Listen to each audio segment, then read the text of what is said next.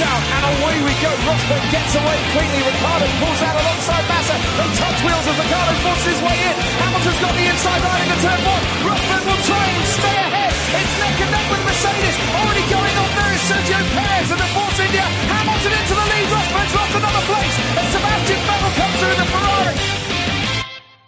Bonsoir et bienvenue, ou bonjour et bienvenue dans cette nouvelle émission du SAV de la F1.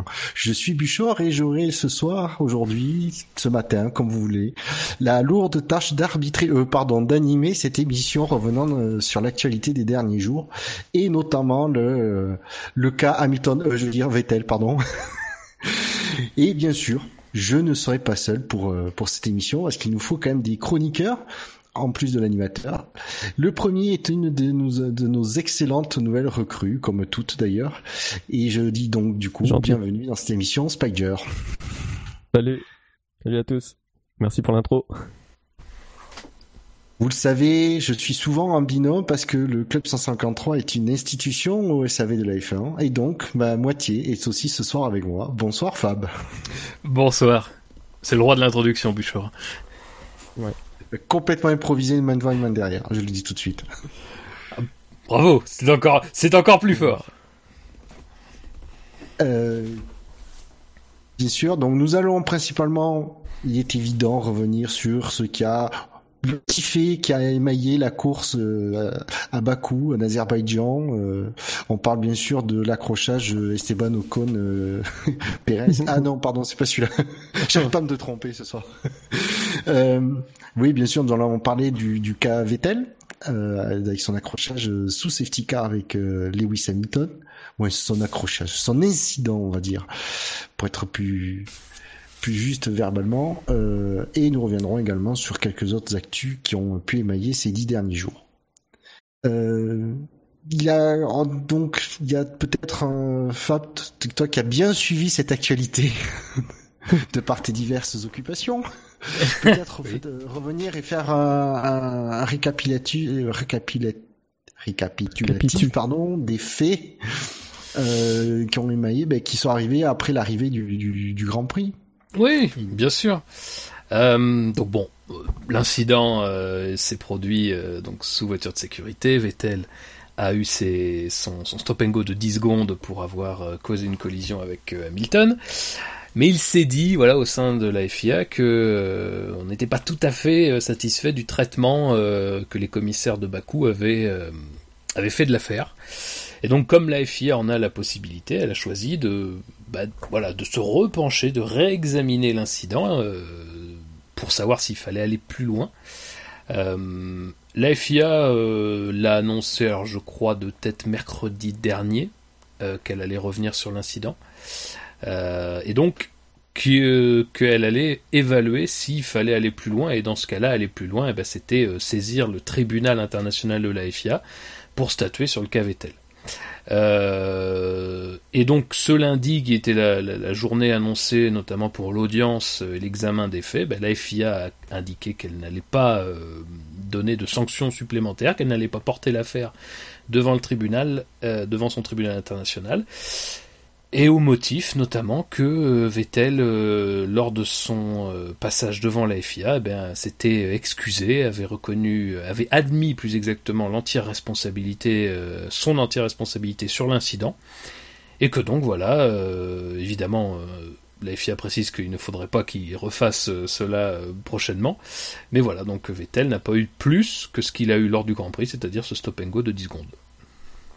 C'est objectif Oui. C'est bien. C'est, je te, je te félicite. T'as été euh, que dans les faits. Tu n'as pas Ah euh, ouais. invectivé Vettel. Merci. euh, ça, ça viendra plus tard. Voilà. Euh, peut-être sur le déroulement justement euh, le fait que que l'ICA a annoncé ça mercredi dernier, soit trois jours après la, la course. Qu'est-ce que ça qu'est-ce que ça vous inspire vous? Parce qu'on a quand même l'impression qu'il y a un effet à retardement, que la pression peut-être euh, populaire des différents euh, ce qui est euh, ce qui a été abordé dans les médias, non? Après, je pense que. Enfin, bon, euh, je, je dis ça de manière totalement. euh, euh, comment dire. euh, partial évidemment, parce que moi mon opinion c'est, c'est évidemment que la bonne décision n'a pas été prise pendant la course. Mais je pense que ça s'inscrit dans. Voilà, je pense que ça s'inscrit euh, le fait que qu'il a fallu trois jours après la course pour euh, se saisir de l'affaire. Euh, je pense que ça s'inscrit un peu dans le dans, dans l'ensemble quoi des, décisions qui ont été prises sur ce cas-là. Après, bon, sincèrement, moi, ça me choque pas tellement. Le timing de, de la, de, fin, de la FIA me choque pas tant que ça. Après, il peut y avoir beaucoup de choses qui peuvent expliquer ça. Le fait qu'on n'a pas pu réunir certaines personnes, le fait que, bah, on a voulu peser, voilà, le pour et le contre de faire cela. Donc moi après sur le fait qu'on dise, enfin que la FIA dise à ce moment-là qu'elle va se saisir une nouvelle fois de l'affaire, que qu'elle le fasse trois jours après la course, ça me choque pas outre mesure, sincèrement. C'est pas c'est pas dans, dans tout le déroulé des faits ce qui me gêne le plus. Non, exactement. Je pense que peut-être des personnes qui avaient des calendriers chargés ou je sais pas quoi. Enfin, ils voulaient peut-être avoir euh, l'avis de plusieurs personnes pour savoir s'il était utile de refaire une enquête, enfin quelque chose autour de, l'affaire Vettel. Donc euh, mercredi pour le dimanche, euh, c'est pas si long que ça. Alors moi personnellement, mon avis, c'est que j'ai l'impression avec ces trois jours que il euh, y a quand même un effet de pression populaire qui a euh, incité la, la FIA à se sortir les doigts du fondement euh, parce que les gens j'ai l'impression hein, on est nombreux sont les gens je m'inclus en partie pas complètement mais que le, le on va dire l'incident était trop on va dire trop dans les conditions était trop Grave. emblématique, dire, d'une situation que euh, il ne pouvait pas laisser simplement à la discrétion d'une pénalité en course. Oui. Voilà, c'est. Euh, de, de, de, toute façon, euh, ce qui.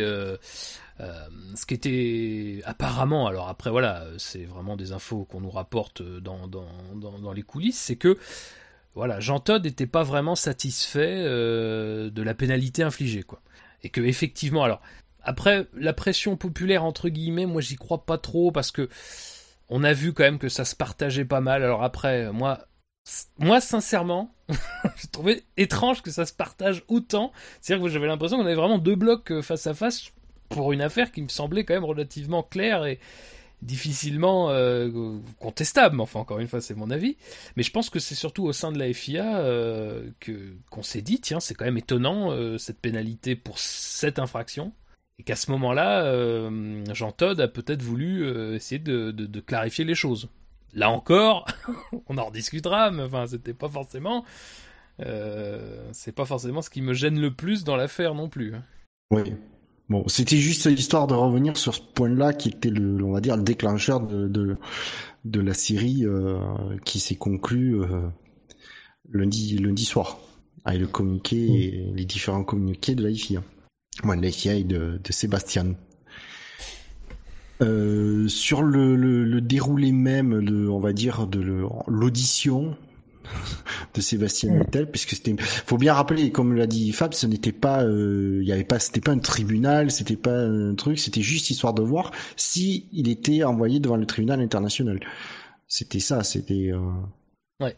Et ça, ça la, la, la, dans la, en soi, la procédure, je pense que le, principe de dire on va commencer par se réunir et voir si on va plus loin, est-ce que vous avez à reprocher de ce côté-là euh, la IFIA Non, je trouve que c'est plutôt une bonne chose. Encore une fois, sur le papier, tel que c'est annoncé dans le premier communiqué, tel qu'on nous l'explique, c'est-à-dire une révision des données objectives télémétrie vidéo, moi j'ai absolument rien à redire. Je veux dire, si on a un doute sur le fait qu'une décision a été prise de façon euh, un peu à la légère ou qu'elle a été prise de ou qu'il y a un problème sur la façon dont euh, dont les choses ont été prises, faut, faut se rappeler que la, la, pénalité de Vettel pour cet incident-là précisément est prise pendant la course.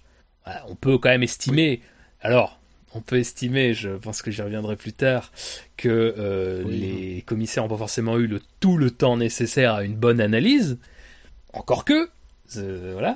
Mais voilà, on peut estimer que c'est normal que devant un problème, on veuille avant tout savoir s'il y a une crédibilité. C'est-à-dire, est-ce que cette, infraction dont on pense qu'elle est peut-être plus grave que, que ce qu'elle euh, n'est parue au niveau de la sanction donnée, va pouvoir être, euh, va pouvoir justifier qu'on aille jusqu'au tribunal. Encore une fois, moi sur le papier, tout ça me semble tout à fait logique.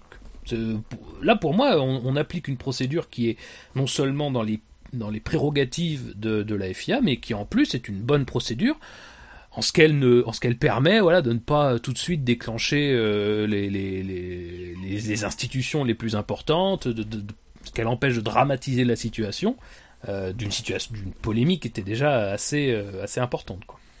Spider. La, la, la, volonté de d'entendre le pilote directement, quoi, d'entendre Vettel sur sur cette affaire, de peut-être lui s'expliquer, enfin de sur son acte, sur son geste. Oui, parce qu'il n'a pas pu se défendre, euh, puisque c'était en course la pénalité qu'il a reçue. Donc, euh, non, parce que je précise que je vais petit à petit, parce qu'à un moment donné, on va forcément critiquer la FIA sur certaines choses, et donc qu'on soit au moins clair dans le déroulé, ce qu'on va critiquer, ce, que, ce qui est critiquable. oui, c'est bien, mais c'est bien. Les, auditeurs, les auditeurs ont compris, on fait pas monter le suspense, on se, on se retient juste de lâcher pour lâcher la pression au bon moment. Et donc, c'est tenu euh, cette euh, convocation. Euh, cette convocation a eu lieu euh, lundi, ouais. et au terme de laquelle il a été décidé que il ne se passait rien. Voilà, rien de significatif. Ouais. Voilà. Et donc là, on tombe. La FIA a fait de la FIA. J'ai envie de dire. Maintenant, vous pouvez vous lâcher. je bon, je vais y aller parce que je, sinon, je, je, sais pas bien de retenir trop longtemps. Euh, moi, je pense que c'est euh, cette décision, c'est le point final. Enfin, c'est le c'est le feu d'artifice euh, de toute une série de trucs, de mauvaises décisions. Et pour moi, tout ça, enfin, tous les événements qui se sont déroulés depuis le moment du coup de roue jusqu'à cette décision de la FIA, pour moi, c'est une honte pour euh, pour le sport qu'est la F1. Alors je vais pas tout revenir, je vais pas revenir sur tout, je vais juste dire que pour moi il y a déjà la honte, euh, la honte simplement de, du coup de roue de Vettel, de voilà, euh, il y a la honte de ceux qui ont défendu Mordicus Vettel en bah une partie, euh, il faut quand même bien le reconnaître, en essayant d'incriminer Hamilton, qui lui euh, a été blanchi euh, de sa, sans mauvaise blague, qui a été blanchi de son, de, sa prétendue infraction, de son prétendu coup de frein par des données objectives. donc voilà, on n'a rien trouvé de ce côté-là. Donc encore une fois, que la responsabilité pleine et entière appartienne à Vettel, ça ne faisait aucun doute dimanche. Une honte globalement sur Vettel qui, qui, qui malheureusement se comporte comme, comme un petit voyou alors qu'il est euh, et je dis ça, voilà, euh, j'ai beaucoup de respect pour Vettel, j'aime beaucoup, enfin, j'aime beaucoup Vettel, je dis pas que j'aime beaucoup Vettel, mais enfin, j'ai énormément de respect pour ce qu'il a fait et pour l'impressionnant champion qu'il a su être parfois. Ah, reste que Vettel. ça tu fais du Hamilton, là. reste que Vettel, ça, ça fait euh, deux fois en peu de temps qu'il nous a, qui nous donne à voir un geste d'humeur qui n'est pas, bah, pas tolérable, et puis ça fait deux fois que, que, que malheureusement, il a tendance un petit peu à, recourir à des méthodes euh, un petit peu, voilà, euh, dépassant les bornes, donc une honte sur Vettel lui-même. La honte des commissaires euh, qui non seulement, à mon sens, n'ont pas pris une décision qui était admissible dans ce cas-là, puisqu'on parle bien quand même d'un coup de roue sur un adversaire volontaire, donc c'est un, c'est une infraction grave, très grave, qu'importe la vitesse, qu'importe un certain nombre de facteurs qu'on a voulu jeter au visage pour dire ah là là c'est pas grave. Non, si c'est grave, un coup de roue c'est grave, c'est grave. Se servir de sa voiture pour euh, agir de la sorte, c'est grave. On peut pas ignorer la gravité de l'affaire, même si ça se déroule à 50 km heure, et surtout, j'ai envie de dire que ça se déroule sous safety car, donc on est quand même dans un cadre particulier. C'est-à-dire que si à limite on considère pas que la vitesse est un facteur aggravant, on peut considérer que le safety car en est un. Donc une honte pour les commissaires, une honte d'ailleurs pour les commissaires aussi parce que euh, malheureusement ils ont pris euh, la décision dans un time, enfin ils ont pris déjà la décision sur des bases qui sont pas très saines, c'est-à-dire et d'ailleurs, c'est pas de bol puisqu'on on les entend jamais ces gens-là, mais là il, en a, il a fallu qu'il y en ait un qui s'exprime pour nous dire que cette décision avait été prise notamment euh, et, minorée, donc notamment parce que euh, il y avait peur d'influencer la lutte pour le titre mondial, ce qui est une raison très clairement de merde, hein, puisque encore une fois, ça ne doit pas entrer en, cause. D'ailleurs, pourquoi ça entrerait en cause? Puisque ça concerne deux pilotes qui précisément sont tous les deux en lutte pour le titre. Donc voilà, encore une fois, une raison de merde qui malheureusement ne, devrait pas appartenir à, une décision prise euh, dans ce cadre-là. Donc le timing, comme je disais, qui bon le timing encore une fois, il y a eu une il y interruption, un drapeau rouge de 30 minutes et on n'a pas trouvé le moyen de prendre la décision. Même même si ça concerne que le stop and go de 10 secondes parce que ça change énormément de choses. Si Vettel a son stop and go dès que la course reprend, malheureusement pour lui, il finit pas quatrième. Encore une fois, cette décision a trop tardé alors qu'elle était évidente. Encore une fois.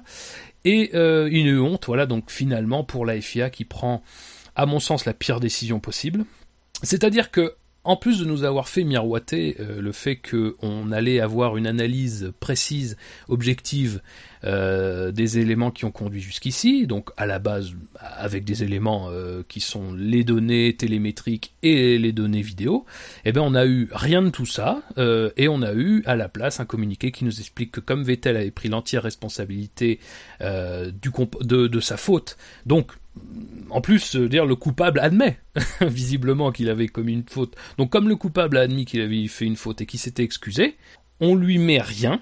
Donc dans cette affaire, on a un, pilote qui est innocent de tout, de, tout, de tout ce dont on peut l'accuser, qui est Hamilton, et on a un pilote qui reconnaît avoir commis une faute, dont la vidéo montre sans appel qu'il a commis une faute, et qui s'en tire, nonobstant ses 10 secondes de pénalité, enfin son stop and go de 10 secondes, avec simplement une lettre d'excuse comme il y a huit mois quand il a insulté le euh, directeur de course.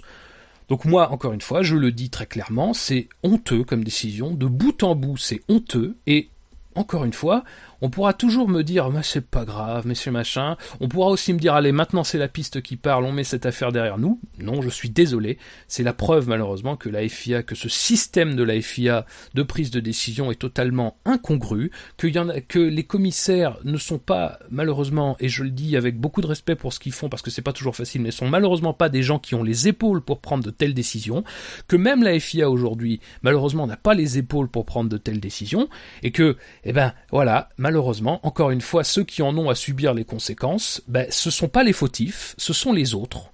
Voilà, ce sont les autres, ce sont les spectateurs qui ont, à mon sens, euh, une conscience euh, aiguë de, la responsabilité des pilotes euh, dans l'adoption du bon comportement qu'ils ont à avoir, et notamment parce que c'est vrai aussi que même si moi c'est pas quelque chose que j'aime porter en étendard, et eh ben que même malgré tout c'est quand même important bah, de donner l'exemple, mais pas forcément l'exemple aux jeunes ou machin, mais l'exemple en étant juste un champion respectueux des autres champions. Je suis désolé, mais moi quand on me dit que la pénalité de, de stop and go 10 secondes c'est pas une pénalité qu'on voit beaucoup en F1, oui mais enfin on voit pas non plus beaucoup de coups de roue volontaires en F1, et heureusement, sinon ça sera un petit peu le Far West. Donc pour moi voilà, la, la, la FIA, les commissaires, tout le monde, tous ceux impliqués dans cette affaire ont été en dessous de tout, et bah malheureusement voilà, on va retrouver avec euh, bah, je suis désolé, mais une suspicion qui, euh, même si moi, encore une fois, c'est pas ici, il n'est pas question de dire. D'ailleurs, j'en ai pas parlé à un seul instant. Il n'est pas question de dire que le poids de Ferrari, par exemple, a pu peser dans cette décision, quoi que ce soit. Moi, pour moi, ça, ça m'intéresse pas du tout. Pour moi, ça c'est invérifiable de toute façon, et j'ai même pas envie d'en parler parce que pour moi, ça c'est dire encore une fois, Ferrari ou non, machin, c'est pas la question. La question, c'est que là aujourd'hui, on a forcément la FIA avec tout ça, moi pour moi se part d'une certaine suspicion. On peut pas, on peut pas accepter que les choses se passent de cette manière. On peut pas accepter que quand la FIA dit qu'elle va réexaminer une affaire, ben en fait elle ne le fasse pas. Bah, je suis désolé, moi, l'audience de lundi, elle a juste servi à ce que Vettel serve sa soupe d'excuses dont personne ne croit un mot parce que tout simplement Vettel, le dimanche soir du Grand Prix de Bakou, après être sorti de sa voiture et des heures après, nous expliquait toujours qu'il ne comprenait pas pourquoi il avait pris sa pénalité et il ne comprenait pas pourquoi Hamilton n'en avait pas et il ne voyait pas ce qu'il y avait de dangereux dans son comportement. Donc voilà, encore une fois, moi, je, j'aurais j'ai beaucoup de mal ensuite à entendre le reste. Pour moi, c'est un geste honteux qui aurait dû être réprimé de façon sévère, avec au moins une disqualification du Grand Prix de Bakou.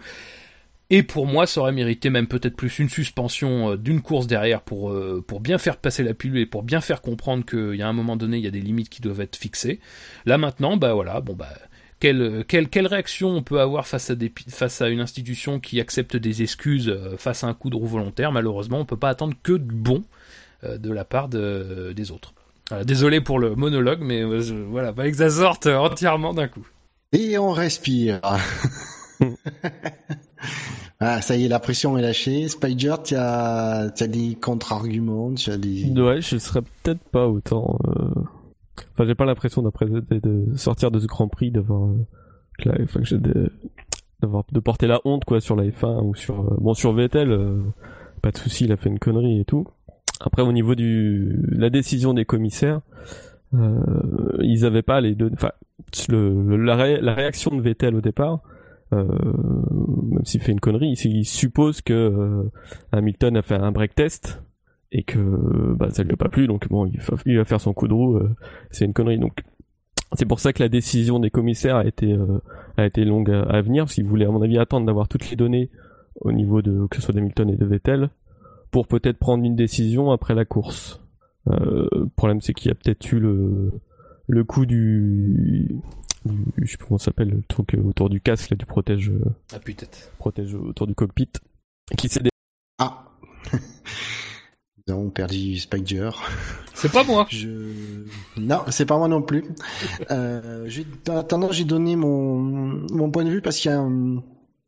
Euh, il y a tout un déroulé en fait. C'est euh... moi, il y a plusieurs choses qui me qui me titillent un peu et qui fait que c'est une, une affaire plus complexe euh, qu'elle ne pourrait paraître en apparence. Il y a la première chose, c'est que alors, sur un point, je suis à, je suis à moitié d'accord, c'est-à-dire que le stop and go de, de 10 secondes, c'est vrai que c'est une pénalité assez assez dure et qui est très peu utilisée comme sanction en course, ce qui fait que il y a une volonté de marquer un peu le coup des coups de la part des commissaires qui jugeaient pendant la course, ce qui est cette la dureté de cette de cette ou semi-dureté de cette sanction a été complètement invalidée par le fait du, du problème de Hamilton sur son justement sur son tour de cou. Donc du coup il y a, il y a ce premier point. Euh, mais il y a aussi le, le fait que euh, au moment où les commissaires donnent cette pénalité et qui du coup doit aussi être complètement décorrélé du quand on est en course du potentiel break test de d'Hamilton, je suis le premier à dire quand j'ai vu la quand j'ai vu le, direct, quand j'ai vu le truc, j'ai pensé tout de suite à un break test d'Hamilton. Puisque c'était en caméra embarquée de Vettel, donc on a l'impression qu'il freine.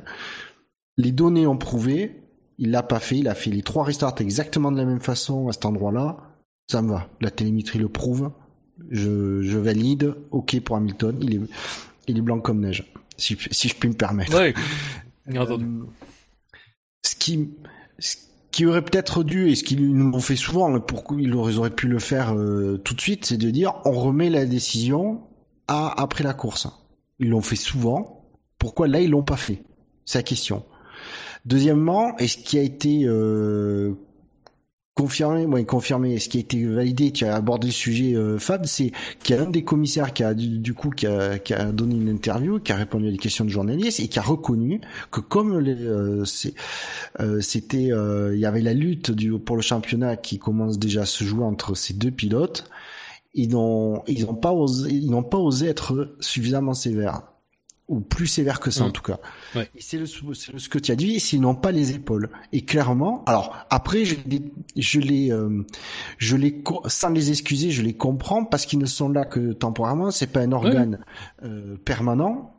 Et c'est là euh, où, euh, où Jackie Stewart a raison. Il appelle à, à, revoir le système des commissaires. Et je suis, il faut, on le dit depuis un moment, il faut que des, des, des des personnes permanentes qui soient toujours les mêmes pour avoir une constance, mais c'est surtout qu'à un moment donné, si tu en formes un, un, collège de commissaires de trois ou quatre personnes avec, euh, je pense, un ancien pilote, ce serait pas mal, euh, de d'avoir à un moment donné l'autorité en disant c'est toujours nous qui décidons, ça devient des arbitres permanents, d'avoir l'autorité d'infliger une sanction à un mec qui joue le, à un pilote qui joue le titre euh, à ce moment-là. Au moins, euh, c'est pas des gens qui sont là juste pour la pour le week-end. je suis tout à fait, je, suis tout à fait d'accord avec ça. Et enfin, après, j'ai bien conscience que tout ce que j'ai dit euh, a pu être dit sur un ton un peu sévère, un peu donneur de leçons, un peu péremptoire. Évidemment, je, je, je ne cache pas que, que je suis en colère. Euh, je suis très en colère vis-à-vis de ce qui s'est passé, mais ça, ça n'empêche pas que moi, vraiment, ma colère n'est pas dirigée proprement vers les commissaires en eux-mêmes, c'est vraiment vers le système qui, je pense, on, le voit, dire chaque année, chaque Grand Prix quasiment, on se pose toujours les mêmes questions. Encore une fois, la problématique, c'est qu'on est face, comme tu le dis, à des gens qui malheureusement ne sont pas des, des, commissaires professionnels dans le sens où effectivement ils changent à chaque course.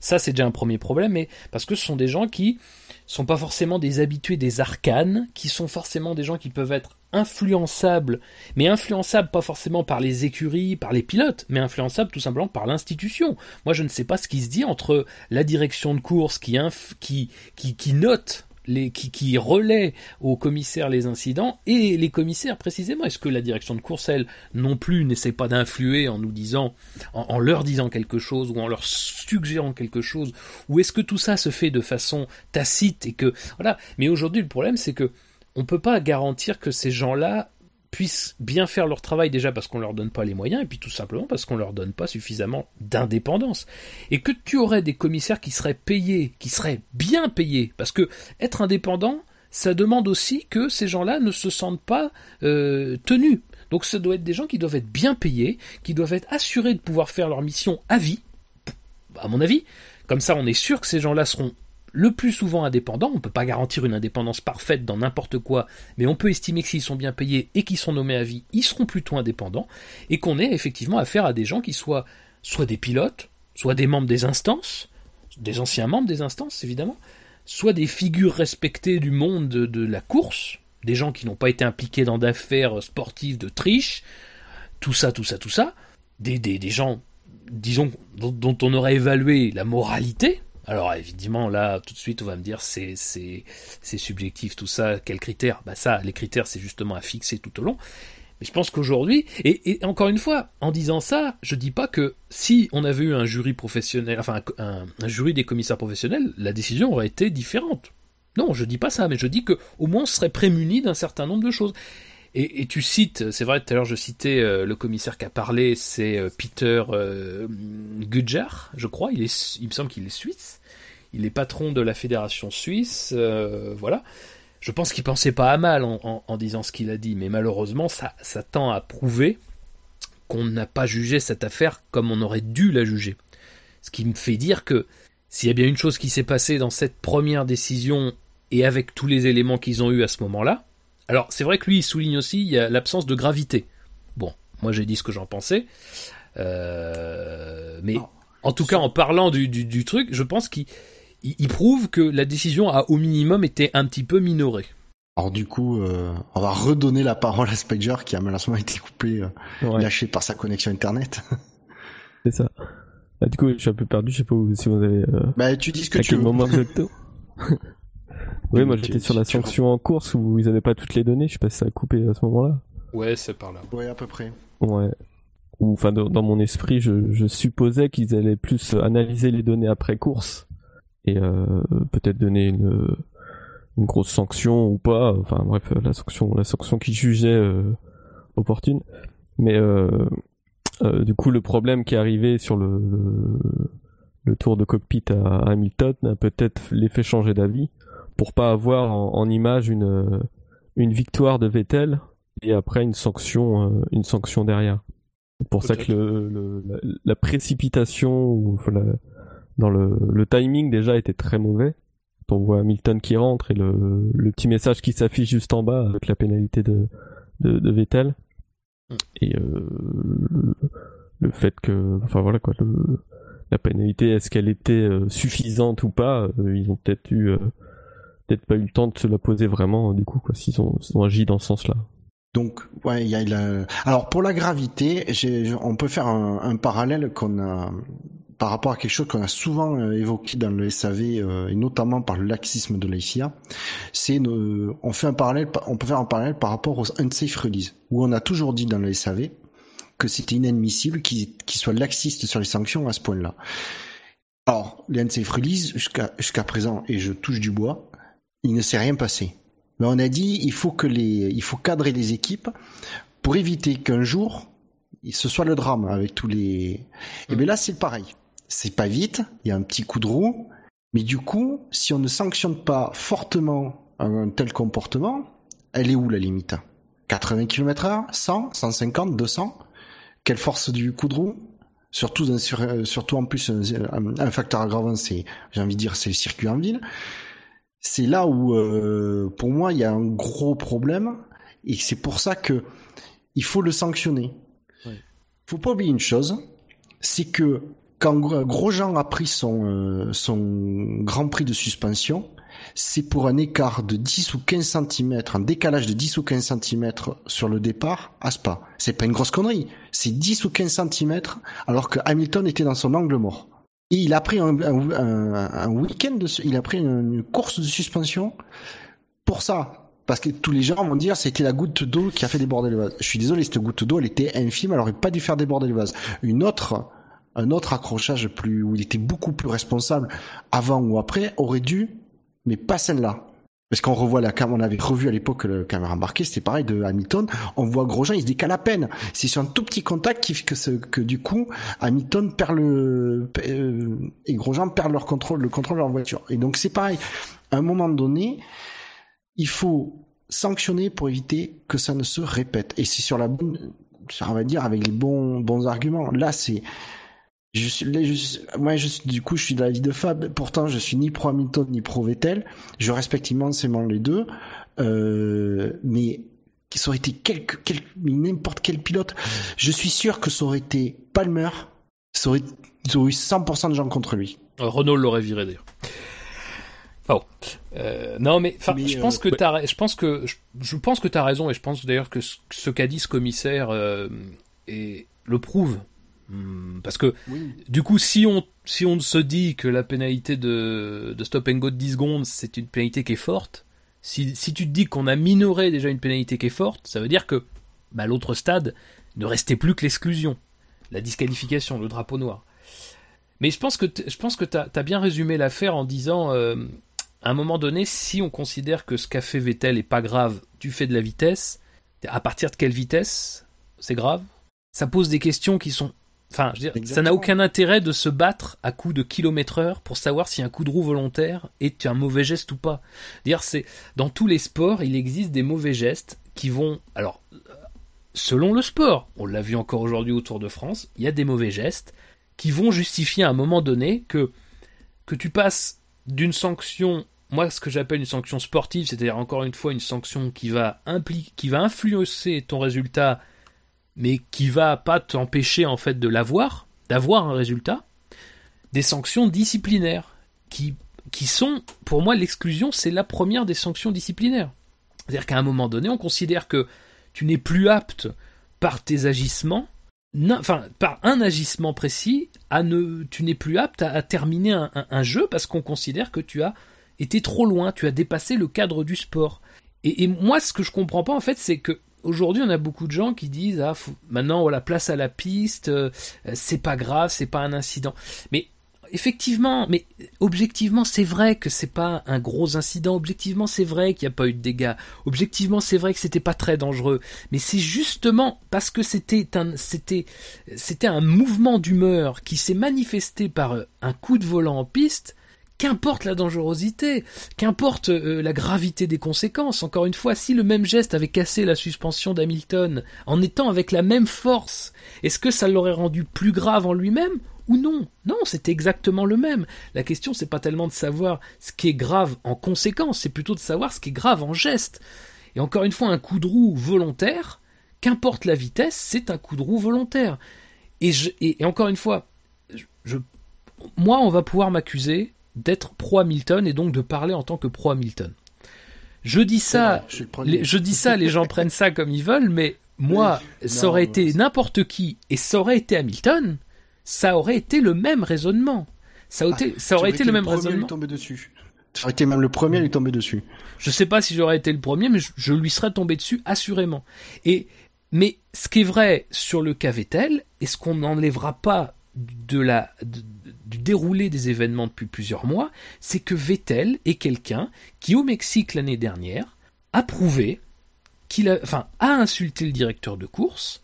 Et moi, ce que je considère presque comme pire, même si pour moi ça aurait déjà valu au moins une sanction, une vraie sanction avec sursis et non pas les, les ersatz de sursis que la FIA aime bien euh, mettre dans ses communiqués, plus grave aussi, c'est que dans son moment de colère, il a aussi créé une collision avec Ricciardo. Et je je mets pas les, incidents de, Bakou et du Mexique comme sur le même plan. Mais je dis que voilà, on voit quelqu'un qui a dans une séquence de de 8 mois, de 8-9 mois, a insulté le directeur de course, été à la collision avec un adversaire, a mis un coup de, roue volontaire. Moi, pour moi, à un moment donné, tu ne, je pense qu'on ne peut pas, on ne peut pas sciemment se dire que ce n'est pas grave, que ça va passer avec des excuses, que ce n'est pas un problème de comportement, c'est un problème, pour moi, criant de comportement.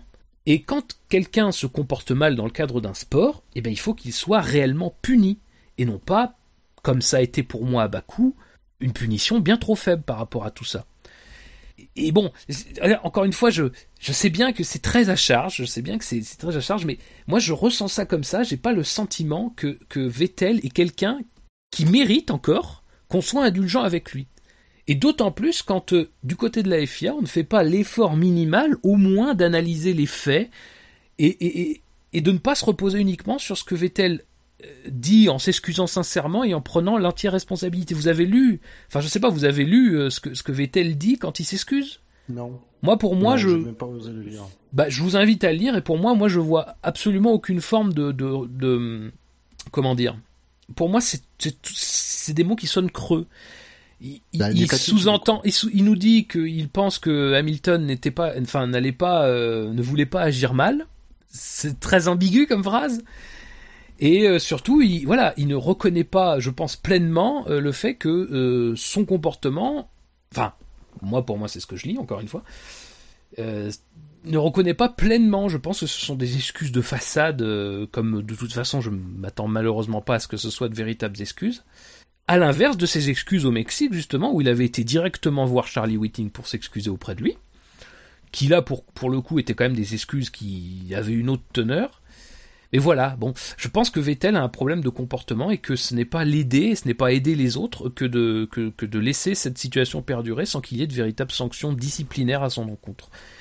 Et euh, malheureusement, je trouve que la, la, FIA ne sait pas euh, bah, je sais pas. Enfin, la FIA ne s'est pas donné absolument les moyens de d'avoir une, une décision exemplaire euh, face à ce comportement qui euh, est quand même euh, extrêmement rare et extrêmement problématique dans un sport comme la F1, je trouve. Ranger Oui, non, enfin, je. Euh, Vettel, l'affaire de, du Mexique est, enfin, est différente, quoi. Les, alors, ah oui, non, je suis d'accord. C'était des insultes. Euh, je sais pas si. Après, on peut faire le, le, le procès de Vettel. Enfin, là, c'est plus sur le, la, réaction de son réaction sur ce sur ce Grand Prix et de ce qu'on a découlé derrière de la décision de la FIA. Après, pour en venir au, au coup de roue, euh, enfin, des coups de roue, c'est quand même quelque chose qu'on voit euh, assez souvent. Alors, euh, là, pour le coup, euh, on peut pas qualifier ce geste euh, d'antisportif parce que dans, le l'action de, Vettel, c'est pas de, faire sortir Hamilton ou de l'empêcher de, doubler ou de de, repasser. Enfin, c'est euh, plus une réaction euh, totalement bête. Mais c'est pas une, un geste antisportif à, à, l'image de ce qu'a pu faire un, un Perez sur Ocon lors de lors du du restart. Bah, justement, je trouve ça pire hein. parce que justement il n'y a pas d'enjeu à ce moment-là. C'est pas pour défendre, un, c'est pas pour euh, son résultat, pour c'est pas du coup un fait de course, ouais, qui pourrait être recontextualisé en course. C'est un geste d'humeur, ouais, qui est pour moi plus grave. Oui, c'est ça. Moi, je, je me range à cet avis-là. C'est pas, je suis d'accord avec toi, Spider, c'est pas anti-sportif au sens où. Euh, non. C'est, mais c'est ça le pire, je pense, c'est que c'est pas dans le jeu. Il n'y a pas de jeu à ce moment-là. C'est ça le, c'est bah même ça qui rend la chose un peu étonnante parce que jusqu'ici, c'est normal, enfin, c'est normal dans le dans la chaleur du moment euh, d'avoir des comportements, enfin pas d'avoir des comportements, enfin, enfin, c'est normal d'avoir une colère en soi, d'être furieux. Mais ce qui est gênant, c'est de l'exprimer de la matérialiser, quoi. Ça peut arriver en piste. Encore une fois, Vettel, on l'a vu l'année dernière avec le Mexique. Ça s'est matérialisé en piste au bout d'un moment. Mais là, il y a, y a, rien, quoi. Il se passe rien, on est sous safety car. Alors certes, il a son aileron cassé, et certes, il a son aileron cassé, et sans doute que ça joue beaucoup parce qu'il se dit, ah bah voilà, c'est fini, c'est ruiné. Mais malgré tout, même, ça reste quand même toujours la même situation, quoi. Enfin, mais bon, après, bon, sincèrement, voilà, euh, je, c'est, on va pas débattre des années, des années, des années, des années là-dessus. Ça, ça n'a plus d'intérêt et faut juste, euh, encore une fois, euh, enfin, moi je suis le premier à décrier euh, les commissaires, à décrier la FIA, mais à un moment donné, s'il y a bien une chose à faire quand une décision est prise, c'est de, à un moment donné, l'accepter telle qu'elle a été prise, constater, parce que on peut encore constater, et espérer euh, que à l'avenir, euh, on n'ait pas besoin d'aller trop loin pour euh, pour sanctionner quelque chose qui, qui aurait découlé de tout ce qui vient de se passer. Voilà. Effectivement, à un moment donné, de toute façon, faut que la piste reprenne ses droits. Ça va dans un sens un petit peu, comment dire, redonner, enfin donner un coup de fouet à cette lutte pour le titre qui qui était jusqu'ici plutôt amicale. Euh, donc voilà. Après, euh, moi, je pense que je pense que l'affaire, malheureusement, pose bien plus de questions qu'elle n'en résout au final. Et euh, Ben, pour Ben, être très clair, moi, pour moi, elle en questions résout sur- absolument aucune, quoi. Donc, euh, Oui, ben surtout elle, elle démontre le un, un certain euh, une certaine une certaine incompétence de la des instances de la euh, dans un dans un cas euh, tel que celui-là. C'est euh, ça part du, du, collège de commissaires euh, de, de course euh, jusqu'au euh, ju- jusqu'aux institutions euh, de SIA elle-même hein, derrière. Ouais. Pour moi, c'est ça le problème. Et je pense qu'en fait, après, je, je me, je- ouais, j'ess- j'essaye de comprendre en fait les, euh, même, bien, bien, je suis pas du tout d'accord, donc du coup, je cherche à comprendre le, le, le, le résultat de, de ce qui s'est passé lundi. C'est qu'en fait, si les commissaires de course avaient remis ça à après la course, là, la, les, les, les, les- on va dire, la FIA avait les mains plus libres pour décider de quelque chose. Tandis que d'avoir infligé un stop and go de 10 secondes euh, en course a un peu lié les mains de la FIA. oui, mais ça, enfin, ça peut, ça peut faire double peine et enfin, ça peut être jugé par certains Voilà, comme ont- une double peine et euh, enfin, faire encore plus de bruit que, que ça ne doit, doit en faire. oui, bah, surtout qu'en plus on avait eu. le- on aurait On Excuse-moi, aurait pu comprendre, euh, surtout ce que Vettel reconnaît, euh, bon, il s'excuse, aurait pu dire oh, très bien, mais il a reconnu, il s'excusait, mais ça ne, les excuses ne justifient pas, euh, ne justifient pas tout, et on, on augmente du coup euh, la peine en faisant, euh, en appliquant autre chose. C'est, Bah, euh, ils auraient très bien pu justifier. hein, euh. C'est vrai que c'est gênant. Bah, voilà, oui, c'est un peu ce que je disais, quoi. C'est que, à un moment donné, euh, tu te demandes, au final, en fait, tu te demandes ce qui, pourquoi, en fait. Finalement, c'est vrai que même moi qui, qui était qui était satisfait de savoir que la FIA se saisissait de l'affaire, bah, j'étais peut-être un petit peu naïf aussi. Euh, à la fin, tu te demandes en fait si c'était bien utile tout ça, parce que finalement, euh, encore une fois, dans la décision, on trouve aucune trace d'une analyse précise des faits. On ne trouve que du. On a regardé les, éléments de, fait avec Vettel. Vettel s'est excusé. Il admet sa responsabilité. Et on en reste là. Je veux dire, euh, c'est bien. C'est bien que, Vettel ait pu exprimer son point de vue. Mais ce qui n'est pas normal, c'est que, un, ce soit autant important dans la décision qui a été prise. Et puis surtout, deux, qu'on ait l'impression que la décision, ce soit quand même aussi le fait d'un homme. Parce que, alors, je voudrais pas dire de bêtises. Et je voudrais retrouver le texte de la décision. Heureusement que c'est enregistré. Ah là là. C'est pas moi qui fais le montage. C'est pas, oui. le mec avait pas prévu du tout. Euh, attends. Ah. Mais je suis con, moi, faut que j'aille sur le site. Quel abruti. Alors, attendez deux secondes. Te trompe pas avec les textos que, le sexto que je t'ai envoyé. Voilà. Oui. Oui, pardon. Oui, tout à fait, c'est pas ça. Euh, oui. À la lumière, je lis, je lis texto hein, ce qui a marqué dans, dans la décision de la FIA. À la lumière de ces développements, donc là on explique tout ce que je viens de dire, le président de la FIA, Jean Todt, décide qu'à cette occasion, l'affaire doit être close. Eh ben, ça ressemble quand même vachement à euh, ce qui s'était passé après le Mexique où on nous disait euh, ex- euh, Jean Todt décide ou la FIA décide, je, je me rappelle plus donc je vais, je vais dire les deux pour ne pas dire de bêtises. La FIA décide euh, exceptionnellement de ne pas porter l'affaire devant le tribunal.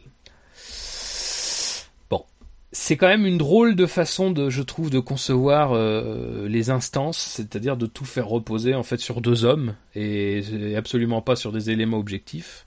Donc euh, voilà, encore une fois, cette décision, malheureusement, à sa lecture, à sa lecture, moi, je vais vous dire quelque chose. Sincèrement, j'aurais accepté, j'aurais beaucoup mieux accepté qu'on me dise à la lumière de tel élément factuel, de tel élément factuel, de tel élément factuel, la commission, l'audience, machin, a décidé que on n'allait pas plus loin.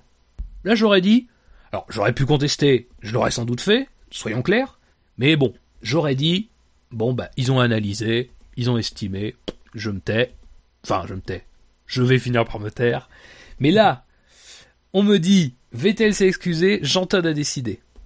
Bon. étonnant fonctionnement. Étonnant fonctionnement pour un truc qui est quand même euh, une institution, qui peut mener à, une, à un tribunal. Donc, bon. Voilà, c'est. Je trouve qu'il y a quand même un fonctionnement, au minimum, sans parler du cas, il y a quand même un fonctionnement étrange de, de, de la façon dont on rend la, la, justice et dont on prend des décisions. Et. Euh, mais bon, j'ai bon espoir que ça ait fait tellement de bruit qu'on finisse par arriver à un système qui soit euh, rénové vraiment euh, et qu'on donne euh, aux commissaires des moyens pour vraiment agir, qu'on donne aux institutions une vraie, euh, comment dire, une, vraie autorité, une vraie crédibilité, parce que malheureusement, comme beaucoup de choses qui se passent depuis plusieurs années et malheureusement qui risquent de se passer encore pour quatre ans, suivez mon regard. On risque voilà d'assister à un petit peu ce, mode de fonctionnement là qui est, je pense, un peu trop souple. Alors, je tu, l'as évoqué, mais je me dis que ce serait bien qu'il y ait un certain Sir Jackie Stewart qui se présente à, l'automne là. Ça serait bien. Hein? Bah, après, c'est sûr que Jackie Stewart a une vision des choses qui euh, est intéressante, avec laquelle je suis plutôt d'accord. Mais, c'est vrai qu'il a raison dans l'absolu. Euh, et en plus, c'est quelqu'un qui, sur la sécurité, euh, il a prouvé depuis des décennies, il ne plaisante pas. Non, non, il ne pas avec la sécurité. Ça serait peut-être pas mal que, euh, voilà, qui est quand même une, et puis qui est aussi une certaine compétition. Mais bon, après voilà, c'est un autre sujet. Spider, quelque chose à rajouter? Hmm, Non, bah, ça pourrait peut-être. Euh... Parce qu'au départ, l'affaire, c'est quand même le problème des, des, des relances en en safety car quoi où il y a toujours ces soucis de c'est le, le, pilote de tête qui doit mener le, le rythme. Alors, je sais pas s'il y a des, des trucs, euh, des règles à modifier pour le faire différemment ou peut-être revoir le, ce système-là, quoi. C'est, c'est vrai que il y a toujours, enfin peut-être pas toujours, mais on, on voit toujours les pilotes zigzaguer, ralentir euh, lors des restarts, et c'est vrai que c'est quelque chose qui peut amener à des, à des contacts et à des, et du coup à des, enfin, des, enfin, des gestes qui sont peut-être pas pas très bien quoi. oui, sauf que ça fait euh, quand même des années qu'on a des, euh, des circuits en ville euh, où il y a eu souvent des safety cars. regardez mon regardez mon regard qui se dirige sur Monaco et Singapour. ça n'a pas empêché qu'on n'a jamais vu ça de mémoire. Bah, après c'est le, le, circuit qui est différent quand même parce que le, au niveau de du restart on a une énorme ligne droite. Après ça vient peut-être du circuit aussi, hein, qui fait que je suis pas convaincu. Il faut très bien partir pour être sûr de garder son avantage. Euh, ça aurait pu, euh, ce genre d'incident aurait pu très bien arriver à la source, par exemple à Monaco, mais ça n'est jamais arrivé. Les pilotes ils sont prudents, ils font attention. C'est euh, non, là je pense que c'est vraiment euh, sur ce coup-là, euh, c'est un problème de Vettel qui était, on va dire vexé de s'être fait avoir, un peu avoir au premier restart et euh, qu'il a tellement pas voulu se faire avoir au deuxième qu'il a qu'il a merdé. Il, a commis une faute. Bon, ça arrive. Après, euh... alors comme je dis, comme j'ai dit tout à l'heure, quand quand je l'ai vu en direct, j'ai eu l'impression moi aussi que Hamilton faisait un break test. Bon, mais c'est parce qu'aussi euh, Vettel accélère à ce moment-là, euh, Lewis a levé le pied et en sortie de virage pour laisser partir filer mmh. la safety car. Bon, mais manque de chance, quoi. Euh...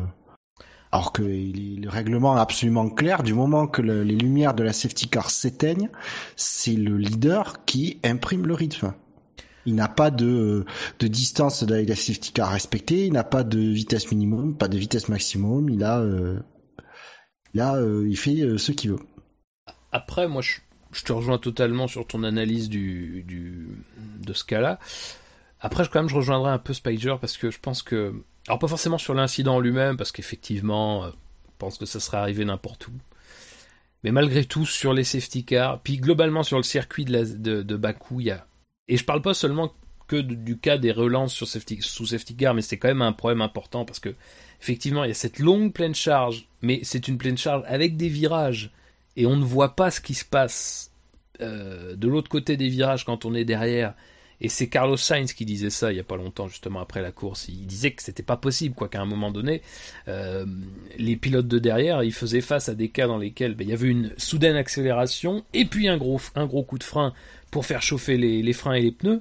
Et que ben, eux derrière, qui ne pouvaient pas voir en arrivant en sortie des virages, et eh ben, se trouvaient dans une situation où euh, eh ben, ils étaient, euh, potentiellement il y avait des risques de contact. On, avait vu ça aussi particulièrement en GP2 l'année dernière. Et lui proposait, alors après, bon, on est d'accord, on n'est pas d'accord, mais il proposait voilà qu'à partir d'un certain point, le leader est obligé d'accélérer. Euh, mais moi, je pense que globalement, la course, bon, euh, c'est un peu du hors sujet par rapport à notre à, ce dont on parle, mais je pense que la course a prouvé aussi que Bakou va quand même faire beaucoup bosser euh, parce que il y a quand même des choses qui sont un petit peu gênantes, c'est-à-dire tous ces euh, tous ces, euh, ces cas de safety car parce que les voitures peuvent pas être dégagées rapidement, tous ces cas de débris qui là non plus n'ont pas pu être dégagés rapidement, les restarts, voilà, il y, a, tout un nombre de choses qui sont inhérents au fait que c'est un circuit en ville, mais qui sont aussi inhérents au fait que on est sur un circuit en ville très particulier où bah, si tu as une crevaison qui se déclenche au début de la longue pleine charge et que dans un des virages elle, enfin le pneu explose ça peut être des conséquences très très graves.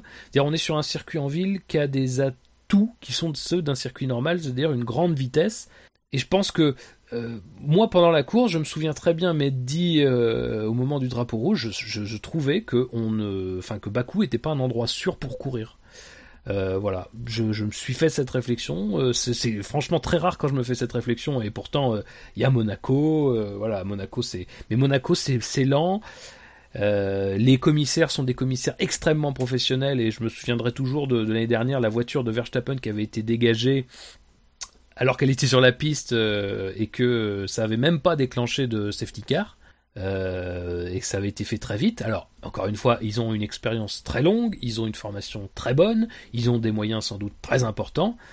Mais voilà, je pense que tout ce qui s'est passé à Bakou, euh, parce que c'est vrai que l'accrochage Vettel Hamilton a un petit peu tout, euh, un petit peu tout phagocyté, mais il faut quand même se dire que la course a quand même été très chaotique et parfois très dangereuse, simplement par des soucis, je pense, d'organisation, par des soucis d'accessibilité, par des soucis de formation, et que, encore une fois, c'est pas taper sur les commissaires que de dire ça, c'est juste dire, c'est normal qu'on en soit la deuxième euh, épreuve et que ces commissaires ne soient pas forcément euh, très expérimentés, mais si on n'a pas suffisamment d'expérience, c'est à ce moment-là qu'il faut avoir une bonne formation. Et moi, je doute que la formation soit très bonne, et quand tu as des gens qui sont pas très bien formés, qui ont peu d'expérience et qui en plus se retrouvent dans un cadre extrêmement compliqué comme celui de Bakou, et eh ben ça donne une course qui est quand même euh, bon, euh, c'est qui était sympathique, c'est vrai, mais qui était quand même très hachée et pour des choses qui auraient pu ne pas, qui auraient pu euh, ne pas être, enfin qui auraient pu être réglées bien avant quoi. Alors je reconnais que effectivement c'était la première fois qu'on avait le safety car en F1 à Bakou. Hmm. puisque l'année dernière, contrairement à tous nos pronostics, ils avaient été plutôt très prudents. Là, ils ont été très brouillons. Je parle des pilotes. Quelque chose à rajouter sur euh, l'affaire Vettel, messieurs? Non. en fait, ma question s'adressait plus à Spider qu'à toi, parce que. Oui, c'est vrai, je reconnais. Non, non, te relancer. Euh, je, suis peut-être un peu plus Ferrari de de cœur, mais bon, euh, enfin, je, suis partagé quoi. Une pour moi aussi, il a pris sa, pénalité, euh, c'est bien, mais il aurait pu être exclu, ça m'aurait pas dérangé. Hein. C'était un geste euh, qu'il avait pas à faire de toute façon, qui a rien à faire sur sur une piste de F1. Donc euh, bon, voilà, il s'est pris 10 secondes de, stop and go, mais une, une, exclusion m'aurait pas dérangé. Alors, sans aller peut-être à l'exclusion qui qui d'un autre côté paraît tout à fait extrême, ah, même si j'aurais été, j'aurais pas tiqué autant que rien du tout. Euh, pourquoi pas une exclusion euh, Est-ce qu'on ça? Ah zut, ça y est, j'ai perdu le terme, ça m'énerve. Euh, avec sursis. Avec sursis, voilà. Mais au moins que ce soit acté à la prochaine, à la prochaine bêtise quelle qu'elle soit, elle tombe la sanction.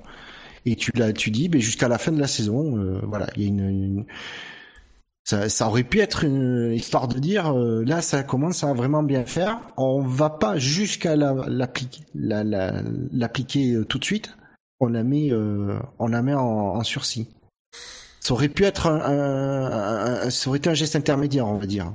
Et du coup avec tel n'avait qu'à bien se tenir jusqu'à la fin de la saison, ne pas se, se contenir pour pour ne pas subir la pénalité. Et... Dans les faits, dans les faits a priori c'est Enfin, c'est le cas. Le, le, problème, c'est que cette décision, malheureusement, ne permet pas de, de, le dire, mais. Non, elle est juste officielle. On lui dit juste, tu recommences pas, sinon ça va tomber. Ouais, mais, c'est comme. Euh, c'est comme les qu'on sait pas là. enfants qui qui font qui disent ça euh, pendant 30 fois et il, il se passe jamais rien. Hmm. Donc euh, et puis euh, Là, ça aurait été au moins le formaliser. C'est voilà, c'est ça ce que je veux dire. Après, je connais pas les règlements et je sais pas si c'est possible. Euh, Gus Gus aurait pu, euh, s'il avait été là. Euh, ah mais non, mais euh, après, je, je pense que de ce côté-là, je... enfin, dire, il y a un panel de sanctions. Après, je pense que sur la liberté qu'ils ont pour décider d'un sursis, elle existe tout à fait. D'ailleurs, enfin voilà, encore une fois, je, je le redis, mais dans cette décision-là, on dit euh, si un tel comportement se représente, il sera tout de suite, euh, euh, il sera tout de suite porté devant le tribunal. Donc c'est une forme de sursis. Le problème c'est que jusqu'à quand ça court, qu'est-ce que ça couvre, blablabla, blablabla. encore une fois, bon, c'est tout à fait flou. Et effectivement, je te rejoins, ça aurait mérité d'être formalisé, au moins pour pour avoir quelque chose devant quoi se, enfin, à quoi pouvoir se rattacher si jamais il refait ça, quoi. Non, mais si, si on l'envoie devant le tribunal, ça veut, le tribunal peut le peut l'absoudre. Ah ben tout à fait, non mais tout à fait. Non plus, donc c'est ça qui est pire. Tandis que là, ça aurait été de dire non, et puis de lister à, la moindre sanction pour euh, avoir causé une collision, tu les listes les trucs, euh, forcément un excès de vitesse dans, dans la voie des stands pendant les essais, tu vois ce que je veux dire, mais au moins lister les trucs à la moindre sanction pour ça, pouf, la, la, la course de suspension tombe. Mais oui, mais tu vois le problème, euh, encore une fois, c'est que c'est que ça, si prendre un truc comme ça, ça obligerait la FIA à prendre une décision. Et euh, je pense qu'on a bien remarqué que ce que la FIA détestait faire, c'est prendre une décision. Donc euh, là, c'est très bien. Ils se sont ménagés leur petit confort. De toute façon, quoi qu'il arrive, il faudra encore qu'ils redécident s'ils prennent une décision. Donc bon, ah voilà, on a bien compris de toute façon au final à quoi ça nous mène. Ça nous mène à ce qu'on ne sait pas. Voilà. Donc, euh, comme je, je, suis tout à fait d'accord avec toi, euh, là, son sursis, ça concerne seulement une un éventuel passage devant le tribunal et non pas une sanction, effectivement. Euh, donc voilà, bah, on ne sait pas, on ne sait toujours pas à quoi s'en tenir. C'est ça le problème. Bon, après, on ne sait pas non plus si ça se trouve, j'entends il a mis un sacré angelo derrière porte close. Peut-être, peut-être, mais bon, peut-être. Mais ça, malheureusement, c'est pas très public, ça, comme chose. Non. Et c'est ça, c'est le manque de transparence de la FIA qui, qui, fait qu'on est toujours en train de, de, critiquer les décisions parce que on ne sait pas sur quelle base c'est pris, euh, donc euh, ce qui c'est, euh, voilà, ben c'est le manque de transparence et on a un voile opaque et. Euh, tu vois, je vais jouer contre moi, je vais jouer contre mon camp là. Mais par exemple, je l'avais déjà dit l'année dernière exactement, et toujours pour Hamilton, au Mexique, c'était pour quand il avait coupé le virage au départ. J'avais dit, textuellement, j'avais dit, les commissaires ont expliqué après pourquoi ils n'avaient pas mis de sanction. Mais il n'y a pas de décision, il n'y a pas de, document officiel qui nous dit exactement ben, ce qu'ils ont dit, mais en le formalisant. Et c'est pareil pour le cas de là où Hamilton a été blanchi par la FIA, à la différence que par rapport au Mexique, il y a eu une communication officielle après, mais malgré tout, ça reste le même problème, c'est-à-dire que la FIA, les commissaires ont jugé sur la foi de données. Au Mexique, c'était sur, sur le fait qu'Hamilton avait ralenti après avoir coupé, et euh, en Azerbaïdjan, donc c'est parce qu'il n'avait pas agi différemment que sur les autres restarts, ont, pris la décision de ne pas agir. Mais le problème, c'est que, encore une fois, tu vas sur le site de la FIA où ils répertorient les décisions qui sont prises, il n'y a aucune trace officielle de ces choses-là. Et, et encore une fois, ne pas avoir de documents publics, ne pas avoir quelque chose qui est public, transparent, ça entretient la suspicion. Et, même si moi je suis le premier à dire que je ne comprends pas pourquoi les gens se focalisent sur Hamilton dans cet incident, eh ben, malgré tout, en disant ça, je dis oui, mais c'est vrai que la FIA, de son côté, aurait pu publier quelque chose officiellement pour expliquer son cheminement, pour expliquer pourquoi les données montrent que, et elle ne l'a pas fait. Effectivement, c'est, ça reste toujours le même problème, c'est-à-dire qu'à un moment donné, on a faut pas non plus être totalement, euh, faut pas voir les choses en noir totalement, sans mauvaise blague. C'est que on a quand même une partie des décisions qui nous sont données. Alors après, on est souvent insatisfait de ce qu'on trouve dedans parce que c'est pas forcément toujours très expliqué. Il arrive que parfois ça soit très détaillé et c'est très intéressant, notamment pour pour la manière de, réfléchir des instances. Mais voilà, sur un cas comme Hamilton en Azerbaïdjan, eh ben il a fallu que le lendemain de l'absence de décision, il a fallu qu'il y ait eu une communication officielle d'un membre de la FIA pour qu'on ait vraiment quelque chose d'officiel. Mais c'était toujours pas une décision, c'était juste une communication. Donc euh, tout ça c'est bien problématique et ça et ça entretient la suspicion des deux côtés encore une fois. Et ça je le comprends tout à fait et c'est normal et c'est normal. Euh, tu ne peux pas être, euh, tu ne peux pas demander aux gens de te faire confiance et de, t'accorder une certaine crédibilité si toi-même tu n'offres pas aux gens les armes, euh, les, les, les, documents qui vont leur permettre de te croire, de d'avoir un, un, support sur lequel ils peuvent accorder leur confiance. Et je l'avais relancé le merde. j'arrête, j'arrête. Du coup, Spider. Non, non, j'ai euh, j'ai rien à rajouter. Bon, je, je pense qu'on a, on a assez bien fait le tour. On a bien chargé euh, Vettel. On a bien chargé la surtout. Euh, donc, je vous propose qu'on en reste là sur ce sujet. Euh, comme il n'y a pas eu d'autres grosses actus qui s'est euh, dégagé du de ces dix derniers jours, je vous propose de faire un lu pas lu. Et euh, si euh, donc j'ai neuf, euh, neuf neuf actus là, huit pardon, j'ai mal numéroté, huit. Euh, et vous me dites et euh, vous revenez sur le, vous me dites si il y a un sujet, euh, une actu que vous voulez euh, discuter euh, plus ou moins longuement, n'est-ce pas, Fab? Euh. Pardon. Ah non, je, je plaisante. Donc dans les euh, actus ces derniers jours, on a notamment euh, Ross Brown qui a qui a euh, dit que le futur euh, règlement moteur pourrait euh, être assoupli pour les euh, pourrait s'assouplir pour les nouveaux entrants. Du coup, pour inciter des, des nouveaux motoristes à, à venir euh, nous voir et faire un coucou en F1. Vous lu, pas lu? Ouais, lui. Ouais, lui. Et euh, vous voulez euh, aller plus loin ou? Bah, c'est une- Ah, C'est ouais, c'est une décision qui aura dû être prise. euh, Enfin, si elle était à prendre avant, quoi. Là, a priori, c'est pour pour 2020 où les moteurs sont peut-être peut-être moins complexes, donc où il y aura plus de jetons. Il y a déjà plus de jetons, donc Bah, je sais en- pas si ce serait une décision très très utile, quoi. Ben, en fait, c'est surtout que les- l'absence de jetons, pour l'instant, euh, elle est pour le règlement en cours. Donc, euh, rien ne dit après, que les... Voilà, rien ne dit qu'ils vont pas euh, ré- réintroduire les systèmes de jetons pour la réglementation 2020. Mais euh, c'est ce que souhaitait, ce que disait Ross Brown, c'est que si euh, avec le système de jetons, par exemple, un nouvel entrant aurait un peu plus de jetons les deux premières années, pour lui permettre de de, de, de ré- réussir à, on va dire, euh, combler son retard euh, et se mettre plus facilement dans le, dans la, rentrer plus facilement dans la discipline F1. Ah, y a ce- Mais que voilà, il oui, disait, si, il faut- une, si encore des une histoire de jetons, oui, ça peut être euh, totalement compréhensif. Ouais, il prenait l'exemple des jetons qu'on a vu récemment. euh. Après, il faisait bien attention de mentionner qu'il fallait surveiller, qu'il faudrait faire attention de ne pas non plus, euh, euh, euh, comment dire, distordre. euh, alors c'est mot anglais, mais de fausser la concurrence. Voilà. C'est ce qui était bien, ce que le journaliste l'a bien précisé dans, la, dans ce qu'il a cité. Euh, autre sujet, les dernières news concernant Robert Kubica, Bob, comme j'aimais bien l'appeler. lu, pas lu. Oh bah lui. Pas lu. Et, euh, Alors j'espère bien que tu l'as lu, Fab, puisque c'est toi qui l'as soumis. C'est vrai. Euh, oui, bah, enfin, donc là, on a appris. euh, alors, de. Donc, bon, c'est pas confirmé, Mais apparemment, un deuxième test avec Renault se prépare à la fin du mois, on ne sait pas où, on ne sait pas précisément quand. Euh, mais donc, les choses visiblement se poursuivent, donc à prendre avec des pincettes, mais visiblement se poursuivent.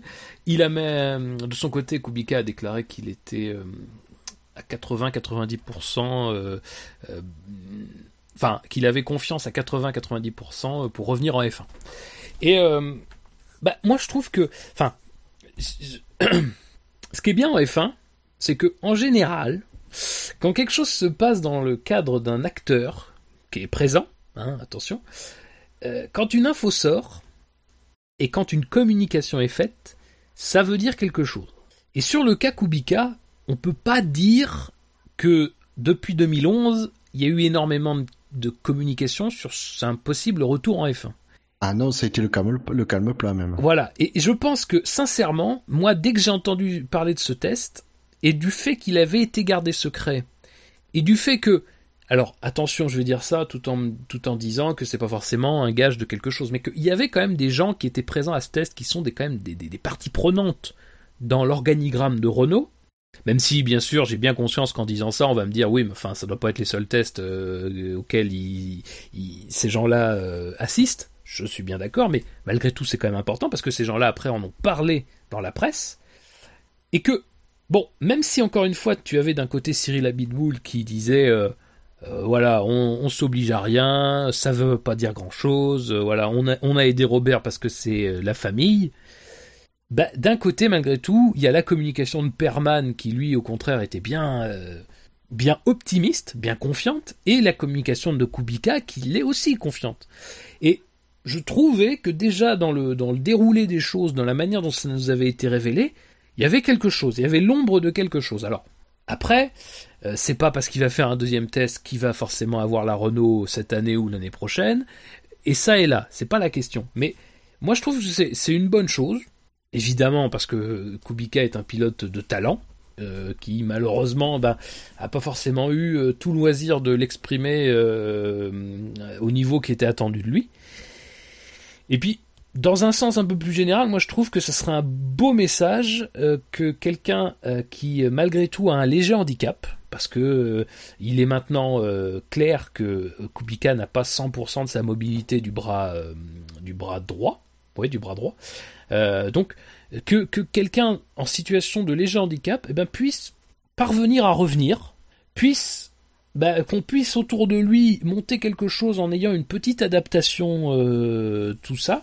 Parce que, euh, bon, même si encore une fois, euh, la F1 c'est un sport de haut niveau et que on a toujours tendance à dire que ne s'y impose que les, les, les, grands athlètes, enfin, que n'y arrivent que des grands athlètes et que des gens qui, bah, par le fait même, sont à 100% de leur capacité, bah, que quelqu'un qui justement n'est pas quelqu'un qui est tout à fait à 100% de ses capacités, eh ben, puisse éventuellement revenir, et pourquoi pas même revenir carrément, courir en F1 et sans que cela ne soit euh, problématique, et même, j'ai envie de dire, que en, en, en estimant que cela peut avoir aussi euh, peut, être une chance aussi de faire évoluer la, Formule 1. Alors évidemment, je dis pas que euh, en Formule 1 on pourra accueillir des gens euh, comme Frédéric Saucé, comme Billy Monger. Voilà, j'ai bien conscience qu'à un moment donné on se heurte à une barrière qui va être celle de de, de, bah, de la performance, de la sécurité, enfin bref, de tout un tas de choses. Mais que quelqu'un en situation de léger handicap puisse parvenir à revenir en F1, puisse euh, être performant F1 éventuellement, ben moi je trouve que ce serait super. Alors évidemment, faut pas le faire pour ce but-là, mais si jamais le retour de Kubica se fait, ça sera sans doute parce qu'il aura démontré qu'il en était capable. Mais si ça se fait, ça sera sans doute fait au prix de quelques aménagements, comme euh, on nous a expliqué que le volant avait déjà été modifié euh, sur son premier test.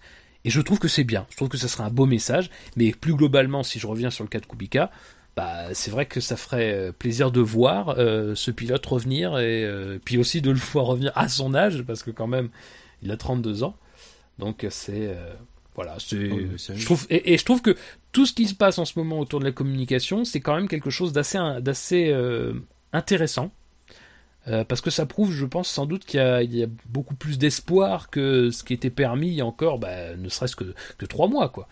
Euh, que Kubica s'est mis dans une vraie optique de vouloir revenir et que si euh, et que et que Renault par son histoire avec Enstone et par le fait que bah c'est vrai que Palmer euh, euh, pose question et sans doute sera sans doute pas pilote l'année prochaine Renault, bah il y a voilà, il y a quelque chose. Mais encore une fois, je dis pas qu'il sera chez Renault, je dis pas qu'il même qu'il va revenir en F1, mais voilà, c'est des signaux quand même euh, notables. Ça t'inspire quoi toi, euh, Spider? Pas grand chose, enfin je sais pas. Je connais pas trop, enfin j'ai jamais trop suivi ce pilote. Alors après, euh, peut-être que il avait des, qualités de, mise au point de, de voiture et tout ça qui, qui intéresse peut-être Renault, ce que ne fait certainement pas, enfin, peut-être pas Palmer. Euh, peut-être juste le, faire monter dans la voiture pour, euh, enfin la voiture de cette année, pour le, faire euh, avoir son avis quoi au niveau du, ressenti de la voiture, avoir un espèce de pilote d'essai de luxe quoi.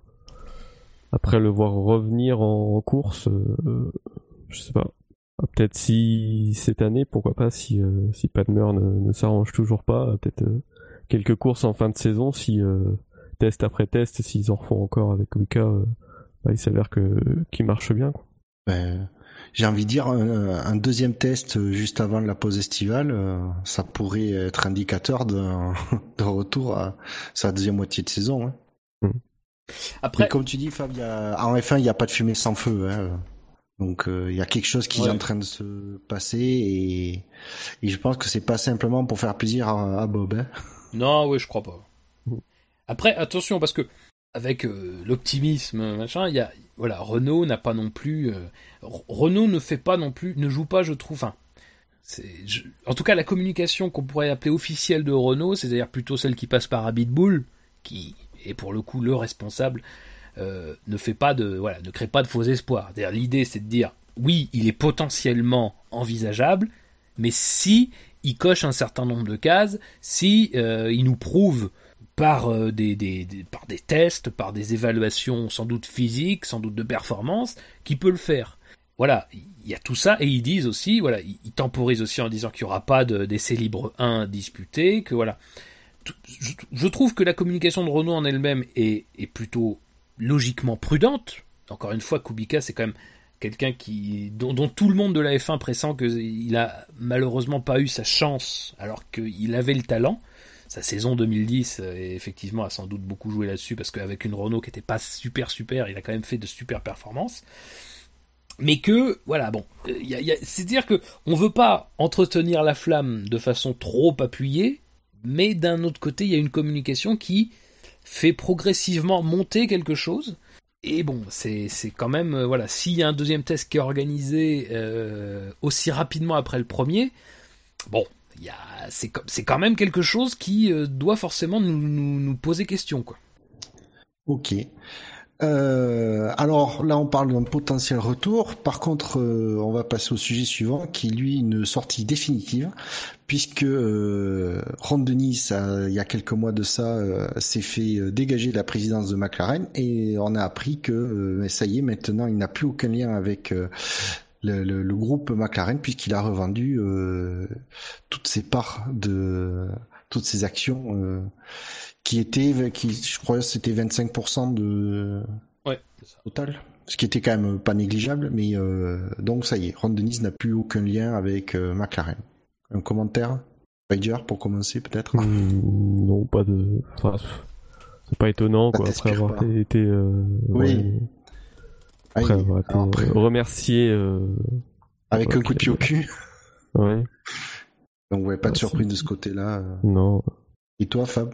Un commentaire Oui, non, non plus. Bah, bah voilà, c'est, c'est, c'est vraiment pour le coup la fin du, la fin du chapitre, quoi. Donc il y aura pas de, il y aura pas de nouvelle prise de pouvoir. Et euh, bon, voilà, c'est vrai que c'est pas non plus une grande surprise, mais voilà, c'est définitivement le trait qui est tiré sur sur la période euh, Ron Dennis euh, McLaren. Ok. Euh, actu suivante. Euh, alors je sais pas si ça a été abordé. J'avoue que j'étais un peu absent du SI de la F1 ces derniers temps, ces dernières semaines. Certains auditeurs ont dû être contents, d'autres moins. Euh, mais je sais pas si ça a été abordé. Mais c'est le Force, Force India qui apparemment est sérieusement en train de réfléchir pour changer de nom et s'appeler Force One. Est-ce que ça c'est une actu qui Alors je rappelle que c'est un changement de nom pour sortir de la de l'écurie euh, 100% indienne que, que voulait euh, Vijay Malay, euh, Vijay Malay euh, au début. Et du coup là il chercherait, il voudrait changer de nom pour euh, justement ne plus être euh, se prévaloir d'être une écurie indienne et du coup attirer des sponsors internationaux et s'ouvrir de ce côté-là. Ça, ça vous inspire? Oui, bah enfin c'est vrai qu'on. Vas-y Space, pardon. Ouais, donc pas terrible, enfin juste non pas terrible le, Force One quoi. Après. Ah, au-delà du changement du qui change de nom, mais, parce qu'effectivement l'identité India n'est pas n'est plus présente quasiment, donc euh, c'est pas normal qu'ils changent de nom. Après le nom, euh, prendront ce qu'ils veulent quoi. Oui, non. Bah après c'est pourquoi Force One? Pourquoi on pressent que c'est Force One? Parce qu'ils ont racheté beaucoup de noms de sociétés euh, qui ont bah, ils ont déposé qui ont Force One quoi. Beaucoup de noms de sociétés. Oui, pardon, ils ont déposé beaucoup de noms de, sociétés qui ont Force One. De mémoire, l'article disait qu'effectivement c'est un bras droit, ami proche de Vijay Malak qui a créé ces, ces noms de société et c'est euh, en Angleterre c'est quelque chose qui se fait euh, souvent pour euh, préempter le nom quoi, pour éviter de se le faire piquer. S'il n'y a pas d'autres, ils auraient pu créer d'autres sociétés avec d'autres noms pour avoir plusieurs possibilités. Apparemment ils ont choisi ce nom-là. Le fait que je sais plus qui c'est qui a posté. Je me demande si c'est pas toi, euh, Fab, qui avait mis un, tweet en disant euh, si la voiture décolle, ce sera Air Force One. oui, oui, oui. oui. Mais voilà, il y a pas mal, il y aura pas mal de blagues à faire là-dessus, mais euh, ouais, voilà. Après, je, ouais. Euh, j'ai l'impression que c'est surtout conditionné à l'approbation des autres écuries pour pas perdre les les, les primes de les, du championnat que chose que Bernie était très fan euh, pour pouvoir éviter de cracher de l'argent. Euh, voilà, apparemment avec ils avaient l'air confiants qu'avec Liberty Media, ce serait beaucoup moins problème, beaucoup moins difficile comme processus. Ah, c'était. Ouais, bon, ça, ça... Un, sondage. Comment euh... J'ai dit on pourrait en faire un sondage. C'est vrai. Ah oui, quel nouveau nom on pourrait donner Ah ça c'est... Alors merci, c'est une excellente idée. C'est tout à fait intéressant. Euh, donc on reviendra sur ça un peu plus tard. Euh, autre actu, euh, c'est Williams qui recrute le team manager de McLaren. Alors faut m'excuser, j'ai plus du tout le nom en tête, mais voilà. Dave Redding, un truc comme ça? Ah, ça doit être ça, ouais. Euh, avec euh, qui sera opérationnel bientôt d'ailleurs. Euh, ouais, il, oui. qui débutera chez Williams. Euh, apparemment, il y aura pas de, de, de période de. Bah, c'est plutôt ça, oui, l'info d'ailleurs. C'est parce que il, ça avait déjà été annoncé, c'est ça, Dave Reading. Ça avait été annoncé, mais chez nous, je crois. Oui, c'est ça. Dès le mois de février, euh, motorsport.com. Et euh, ce qui est plutôt l'information, c'est que il, voilà, il arrive un peu plus tôt que prévu en fait. Donc euh, après, sincèrement, bon, je j'ai pas grand chose à dire sur lui, hein, très sincèrement. Moi non plus, mais c'est surtout le fait qu'il y ait du débauchage chez McLaren. je veux dire, il y a quelques temps, on aurait dit le mec qui va de chez McLaren chez Williams, il, il, on va dire, il, descend de catégorie. Là on a envie de dire, il va, il va monter une sacrée, sacrée marche en fait. Bah, c'est vrai que Williams, Williams fait, fait un recrutement solide quoi depuis quelques temps. Euh, c'est vrai que la, ah manne la, manne financière qu'ils ont eue, euh, notamment grâce à l'arrivée de, de Lance Stroll euh, dans leur rang, ça a quand même ça de bien qu'ils ont pu recruter déjà Padillo. ils ont pu donc recruter un certain nombre de personnes. Voilà, donc bon, on ne sait pas ce que va donner au final euh, tout, ce recrutement parce que ça peut être à, double tranchant, mais en tout cas, ce qui est sûr, c'est que Williams se donne les moyens euh, à l'avenir d'avoir une équipe technique solide. Alors, après, est-ce que ça, indique quelque chose sur la direction que va prendre l'équipe, euh, notamment un choix de partenaire moteur? On ne sait pas. A priori, dans un avenir proche, pas forcément de changement. Mais euh, voilà, il y a un changement de réglementation qui est maintenant pas si lointain. On est en 2017, en 2020, euh, ce sera. Euh, alors, vous allez me dire, en 2020, il y aura de l'eau qui aura coulé sous les ponts. C'est vrai. Mais bon, voilà, l'avenir se prépare souvent bien plus tôt qu'on le croit, et voilà, ça peut, ça peut indiquer plusieurs choses. Puis ça peut tout simplement indiquer que leur volonté, c'est de rapidement revenir aussi voilà, en se réorganisant, en, mettant en place une vraie, une vraie armada, voilà, on verra comment ça se développe. Quoi. Mais c'est, ce qui est intéressant, c'est voilà, ils recrutent, ils recrutent des, des, des, profils intéressants. Donc ça veut dire qu'ils ont les moyens de, de les faire venir. voilà, donc il y a, il y a quand même derrière ça euh, plutôt quelque chose qui est encourageant du côté de Williams. Quoi. Spider, tu veux rebondir? Hmm, Non, je n'avais même, pas vu le, même pas vu l'actu. Effectivement, c'est une bonne nouvelle pour Williams, quoi. C'est-à-dire qu'ils vont dans le bon sens. Euh, actu suivante, euh, pour revenir euh, chez Force India. On sent que euh, il y a eu de bonnes discussions en interne, que euh, les points ont été mis sur les i et euh, les pilotes sont avertis, mais ils peuvent continuer à, à s'affronter en piste sans problème. Il n'y a pas de consigne qui est donnée. Mais comme je dis, je pense qu'il y a eu des, les, les, les, points ont été mis sur les i, on sent quand même. Hmm. ça, ça vous inspire quoi cette, cette, actu? Ouais, Ils peuvent pas. Enfin, effectivement les avertir qu'il faut pas que ça recommence. Après, ils peuvent pas donner de, de consignes à euh, un pilote ou l'autre. Euh, enfin, avantager un pilote plus qu'un autre. Il n'y a pas de, il y a pas de bataille au championnat ou quoi que ce soit. Le, principal, c'est de, de marquer des points pour le, pour l'équipe. Et puis euh, c'est tout. Faut pas s'accrocher. Et puis, et voilà. Ouais. Actu suivante alors. Euh... Ah oui, euh... on se projette en 2018 et euh... en France, on reparle du, du, Grand Prix de France, puisque Jean Malizy a été nommé ambassadeur du circuit Paul Ricard. je précise, circuit euh, sur lequel il a, il a, disputé sa première course de F1. Ça, ça vous inspire? mais bon, c'est pas très... Oui. Bon, ok, actu suivante. euh... Oh, mais c'était... C'est le but, c'est le principe de ce, de ce process. Hein. Euh. C'est vrai. Et euh, actu et euh, suivante et dernière actu, euh, c'est euh, le... alors un spectateur qui agitera le, les fans qui vont être euh, plus impliqués, on va dire, en F1 en Autriche, puisque il va y avoir un tirage au sort. Un spectateur agitera le drapeau à damier à l'arrivée du Grand Prix et euh, donc ce sera pas une personnalité, ce sera un, spectateur et euh, trois spectateurs vont gagner le droit de faire un, tour à passager de la safety car avec euh, Bernd Maylinder en volant. Quelle chance. Hmm. Alors tu dis sur le ton de l'ironie, moi je dis un tour en passager de Bernd Maylinder dans la safety car je j'aimerais bien gagner le truc, hein, le tour de manège. Ah mais non, mais ah, je ne dis pas ça du tout avec ironie. Bernd Melander euh, ah. est une légende de la F1 maintenant depuis le temps. Donc... Euh. Il a mené des, des grands prix de F1 ah bah. bien plus souvent que nombre de Plus souvent que Palmer, par exemple. Donc il mériterait le baquet Renault. Euh, non, mais euh, non, mais c'est bien. J'ai pas lu, mais c'est bien. Oui, alors personnellement alors apparemment c'est euh, c'est euh, c'est quelque chose qui s'est décidé euh, en dehors du cadre de Liberty Media mais du coup ça ça va dans le sens que veut que le souffle que veut insuffler Liberty Media à la F1 moi je trouve ça extrêmement bien puisque c'est voilà apparemment c'est tous les tous les gens qui ont qui ont un pass d'entrée pour le, le, Grand Prix qui seront tirés au sort je trouve ça bien. C'est, euh, ça coûte pas grand chose. Ça implique les fans. Ça va faire plaisir à, aux, heureux gagnants. Euh, je trouve ça génial, quoi. C'est une façon, comme je dis, ça, ça coûte rien en organisation. Oui, totalement. Bermunder, je pense qu'il sera, sera, content de, de, de, faire faire un tour à, trois, euh, trois élus. Puis voilà, quoi. C'est toujours bien pour les gens qui sont sur place d'avoir, d'avoir cette possibilité. Et donc on a fait le, tour des actus de ces dix derniers jours. Comme vous avez vu, c'était très chargé. ouais, surtout la première partie.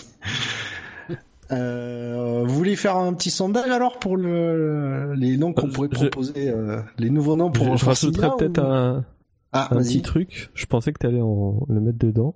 Je l'ai pas, je l'ai pas lu entièrement. C'est un truc que j'ai aperçu. C'est le coup de de l'huile qui serait utilisée euh, par le, le moteur Ferrari et que apparemment ça serait James Allison euh, qui est passé donc de Ferrari chez Mercedes qui aurait un peu balancé le, le truc. Alors je sais pas si c'est avéré, si c'est, euh, je sais pas si vous ah. vous en êtes euh, un peu plus un peu plus renseigné dessus. Moi, ce que j'ai vu, c'est qu'effectivement, il y a, parce qu'on a eu une clarification sur ce point-là il y a quelque temps, et c'est une nouvelle clarification qui, est, euh, qui a été euh, communiquée aux, écuries. Donc, c'est une directive technique, je crois, euh, envoyée par Charlie Whiting euh, sur effet. Alors, c'est c'est sur certains produits chimiques dans l'huile qui euh, qui serait pas. Apparemment, c'est très précis. Euh, effectivement, il est soupçonné que ce serait Ferrari qui qui qui jouerait là-dessus, dénoncé par Mercedes, et euh, Rémi Taffin de Renault aurait dit s'il y a une directive technique qui est balancée, c'est qu'il y a une, raison quelque part. Hmm. Voilà. Oui, alors je vois que. Bah alors moi c'est moi c'est les informations que nous on a, mais bon, enfin c'est pas non plus euh, extraordinaire puisque c'est Rémi Taffin avait dit ça publiquement, donc euh, de ce côté-là il n'y a pas de. Alors sur James Allison, je vois que c'est ça part de Christian Horner. Bon, à voir. J'ai envie de dire. Après, euh, c'est euh, pas du tout impossible, hein, comme il n'est pas impossible que, par exemple, euh, comment il s'appelle, Jock Clear ait aussi balancé deux trois petits trucs que Mercedes a fait. Et voilà, bon, c'est pas. Mais de toute façon, c'est le jeu aussi de ces gens-là. On les recrute pour leurs compétences, mais aussi on les recrute un petit peu pour leurs secrets. Et il y a les secrets oui positifs, c'est-à-dire ceux qu'on va pouvoir réutiliser parce qu'ils sont réglementairement euh, possibles, et puis il y a ceux euh, négatifs qu'on n'utilisera pas ou qu'on utilisera contre ceux de euh, contre les autres. Donc c'est normal. C'est de bonne guerre. Après, plus important est de savoir est-ce que ça aura vraiment eu un impact parce que on sait que les suspensions, ça a eu un impact potentiellement pour Red Bull. Ça reste à voir sur Enfin, ça reste à voir. De toute façon, on saura jamais exactement quel impact tout ça a. Mais c'est vrai que ça fait deux courses, en revanche, qu'on note que Mercedes a un certain euh, regain de forme en qualification, notamment. Euh, et que Ferrari euh, bah, marque un peu le pas là où ils étaient un peu plus, un peu plus proches en début de saison, marque un peu le pas sur ces deux dernières courses. Alors est-ce que ça a un lien avec ça? Bah, Il faudra voir sur les courses qui arrivent et puis au fil de la saison si si c'est le cas, mais en tout cas, voilà, euh, c'est euh, c'est amusant, c'est quelque chose qui était contre, contre Mercedes au départ, et finalement, ça, ça se retourne un peu contre Ferrari. Après, est-ce que c'est James Allison? Ça peut être James Allison, euh, c'est pas impossible. Bon, ça me fait rire que ce soit Christian Horner qui dise ça. voilà, bon, toujours... quand quelqu'un de Red Bull dit quelque chose comme ça, c'est toujours assez assez croustillant, mais c'est pas c'est pas impossible. Mais en tout cas, ce qui est sûr, c'est que la dernière euh, directive, oui, elle est plutôt euh, pour dire à Ferrari euh, d'arrêter de jouer avec l'huile, quoi. Huile que Christian Horner a bien balancé sur le feu. Oui. elle, a une bonne combustion cette huile. du coup, une autre actu que j'aurais que j'aurais zappé. Non, non, pas, pas de mon côté. Hein. Bon, alors, je vous propose qu'on qu'on fasse euh, bah, du coup un petit sondage euh, pour terminer un peu euh, en légèreté, en proposant des, des, une liste de, noms que pourrait utiliser Force India pour avec pour se renommer. Ça, serait bien qu'il y ait toujours le mot force dedans. Ouais, ouais. Ah bah oui. Faut commencer par le mot force parce que sinon c'est pas drôle. Ah bah oui. Du coup, je me charge de noter. Ah bah si tu... Oh bon, on pourra. Mais disons que oui. Et pour l'enregistrement, disons que c'est toi qui notes. Allez, oui, je note. Alors tu proposes quoi, Stager Force Rose? Force Rose. Ah bah oui. C'est vrai. Ah bah oui, forcément. Oui. Obligé. Oui. Ah, tu, tu veux juste préciser Force Rose? Pas euh, style Bioma Force Rose ou... Je pense que Force Rose, ça devrait suffire. Hein. Ah, c'est bien. bien. On, a tout de suite la, la référence. Ouais, mais ça c'est pour les vieux. C'est pour les vieux qui ont la référence. Fab, une proposition Allez. Euh... oui, j'ai peut-être une idée. Euh... Alors attends. Euh... C'est le moment. Force pas ton coiffeur à faire ça, Vijay, un truc comme ça. Parce que bon. Force-toi à aller chez le coiffeur. Ah bah non Alors on peut pas dire que lui il va pas. C'est ah quand il, ressort que ça pose problème. Alors force pas ton. Force pas ton coiffeur à faire ça, Vijay. Ça fait long pour un nom d'équipe, mais bon. Oui, ouais, mais on, avait eu plus long, hein. euh, je, cherche de mon côté. Hein. force, euh, force tes pilotes à être fair play. Ah, joli. Force pas trop à l'intérieur, Esteban. Un truc comme ça. Force pas. Oh. Euh, Qu'est-ce qu'on pourrait voir? Euh... Force Bernie dehors. Non, c'est moyen, c'est nul même. Euh, Il y a les démêlés avec la justice aussi qui pourraient Ouais, être. c'est ça. euh, Force pas le fisc oui, un truc comme ça, oui. Ouais, Force Fisc, un truc comme ça. Force fisc. Force fisc, nickel, ça va très bien. Ça, ça, cha- ça fera quoi par rapport au Ouais, voilà. On peut mettre euh, force tout court Ah oui, Force, oui. Non, c'est nul. Y a pas de jeu de mots, y a rien. Bah, de toute façon, euh, tout est, toutes les propositions sont moyennes, reconnaissons-le. Euh, non, mais euh, Force. On en a combien? On a déjà On a déjà 5 là, non? Ouais, 5. Bah, il en faudrait au moins 8. Y a pas un panaché qui s'appelle Force 4 On peut pas faire une vanne là-dessus? Force 4 Fi- Kingfisher? Je ne bois jamais de trucs sans alcool.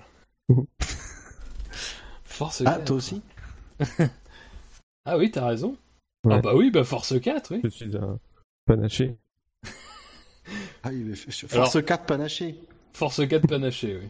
Ah oui, il faut... euh, Ah oui, oui, non, mais t'as raison, t'as raison. Sinon, euh, tu vois, les gens, ils vont pas l'avoir, la référence, euh, si on met juste Force 4. Force est de constater, faudrait mettre. Ça serait pas mal. Qu'il y a d'autre? Sur. euh, Oui, non, il n'y a rien de spécial. Je pense qu'on a fait le tour sur ce qu'on peut sortir de Force India en lui-même. Euh, Force Boyard? Force Trust Force Boyard C'est vraiment excellent. pour remplacer. Hein. Et- Du coup, t'as mis Force est de constater ou pas? Ouais, je l'ai mis.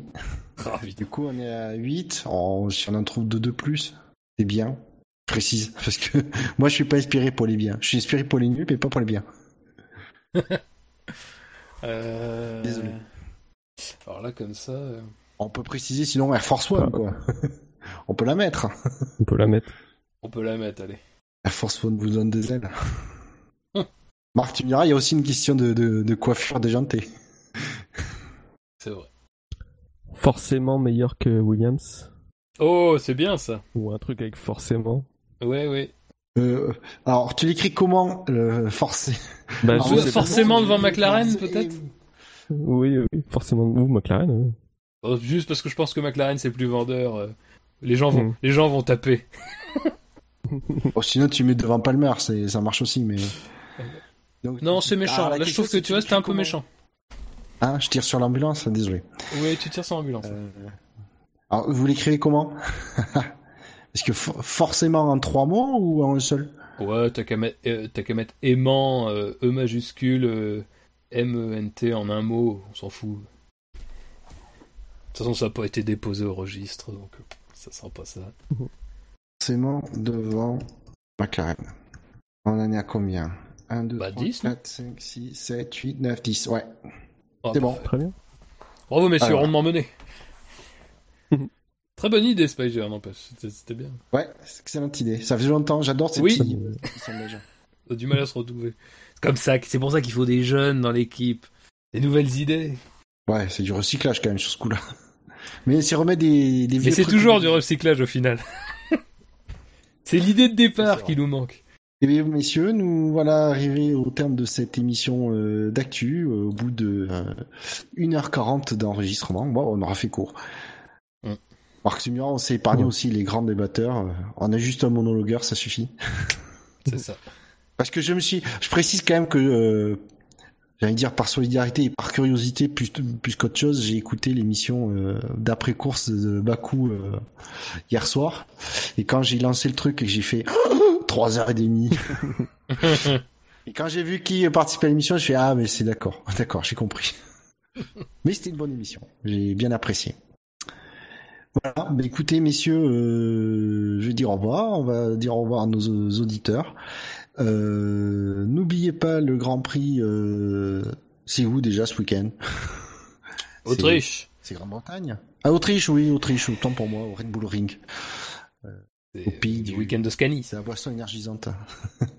ah oui, c'est vrai. Eh oui. Euh, donc euh, les rendez-vous, vous aurez bien sûr la preview. Euh, je sais jamais, c'est jeudi ou vendredi. Euh, il y aura une émission euh, après les qualifs et lundi soir l'émission d'après course qui se basera sur le, vos votes du quintet plus ou moins disponible tout de suite après la course. Messieurs, je vous dis au revoir. Salut. Salut.